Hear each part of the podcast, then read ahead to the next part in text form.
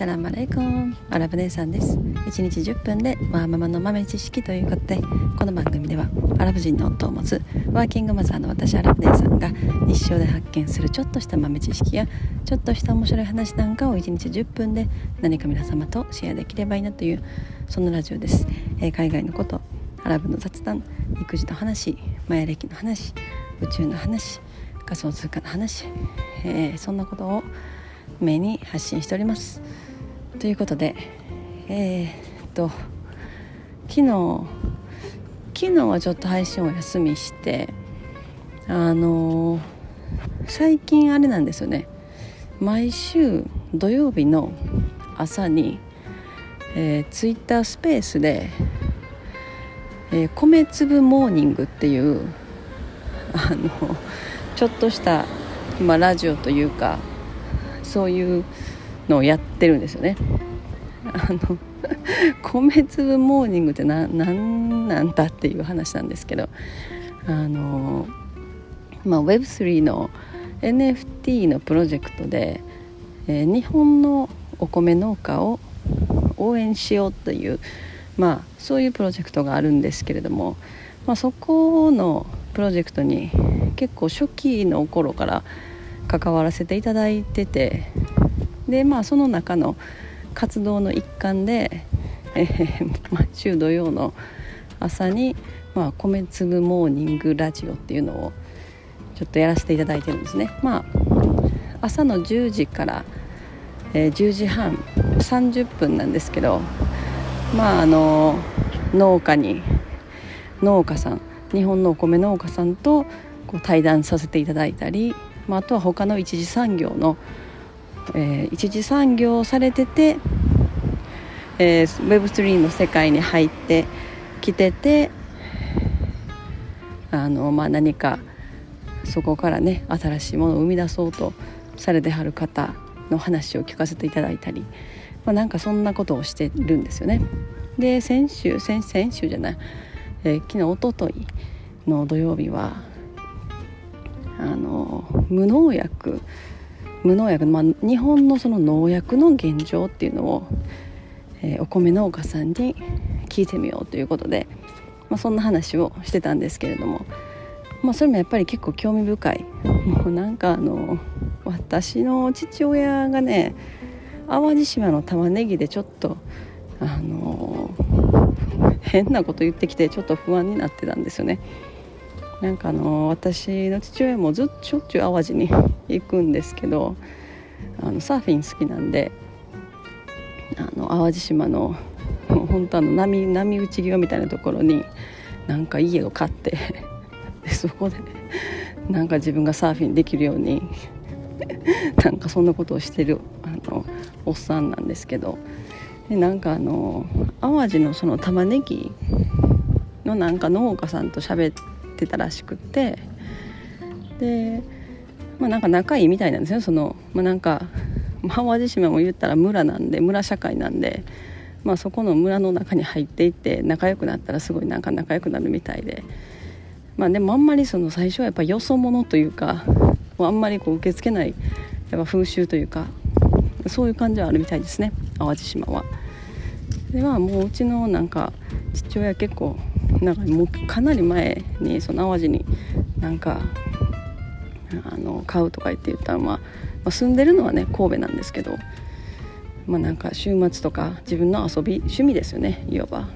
でそれでかなり昔になんか淡路に入っていってるんでその農家さんとかねいろいろ話するみたいで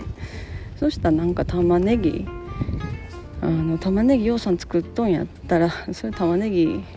いっぱい食べれてええなみたいな 話をしてたらんならなんか「いやいやそんなってもう自分が作った玉ねぎなんか食べへんよ」みたいなことをその おじさんは言うらしくって「えなんで?」みたいな「え自分とこいっぱいあ玉ねぎ作っとんのにいいやんか」とか言って「いやいやもうそんなもうどんだけ農薬使ってると思ってるよ」みたいなこと言ってたらしくってそんなこんな農薬いっぱい使ってるのわしら食べられへんでみたいな。だからもうこれは売り物やねんって言って。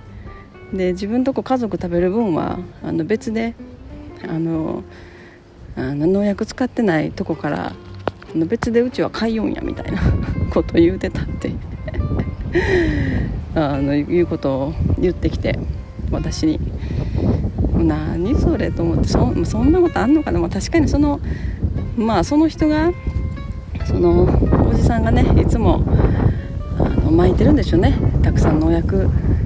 玉ねぎって結構農薬が必要なのかなと思ったりもしたんですけどもういっぱい巻くからもうそれ自分がいっぱいわーって巻いてるの見てるからもうそんな食べられへんっていう感じなんやと思うんですけど、まあ、でもなんかそれ聞いたらあのそれが市場に出回ってるっていうことなのでもうなんか玉ねぎ使う時、まあ、無農薬じゃない玉ねぎ買った時は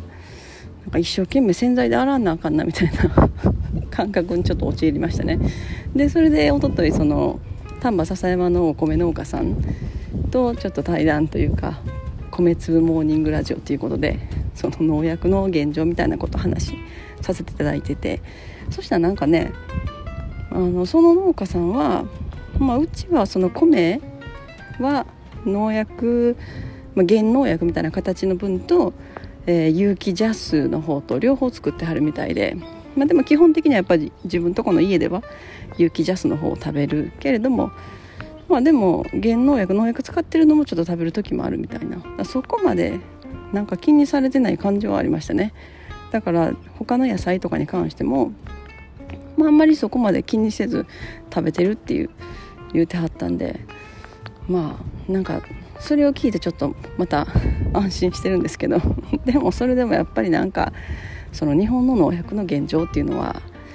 えーまあ、世界一1位にその農薬の使用量がすごいところやっぱ中国ですね。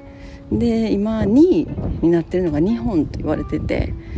でそれはその何ていうのかな一定の面積に対してどれだけの農薬を使用してるかっていうところの計算でいくんですけど、まあ、それが日本は2位だということででその数字を見たら中国とあんまりそこまで変わらないんですよね。その 怖いなと思って。でその農薬の種類どんな種類のものを使ってるかっていうところでもやっぱまだまだすっごい規制が甘いというかやっぱりそういうとこがあるみたいですね日本は。だから特に一番怖いのはあの殺虫剤、えー、あのゴキブリとかそういうのをこう殺すあのね緊張ルみたいな売ってますよね。あの系統の、まあ、農薬が結構やっぱ怖いみたいでそれも結構まだまだ日本では使われてるということで。いやまあでもねそんなこと言ってももうそれそれ抜きでって生活できないし、まあ、それが農薬で生産されてるからこそこの今の日本の流通野菜とかのね流通が安定してるっていうところがやっぱりあるんだと思うんですよねこれがもう完全に無農薬とかで栽培とかになってくるともう根本的なところから全部ひっくり返して変えていかないともうみんな食べるもんなくなるみたいなことになっちゃうと思うんですよね。うん、だからまあ難しいところだなっていうなんかそんな話を、えー、土曜日はさせていただいてたんですけれども、まあ、来週もまた、えー、米粒モーニングするんですけれどももしよかったらあのお気軽に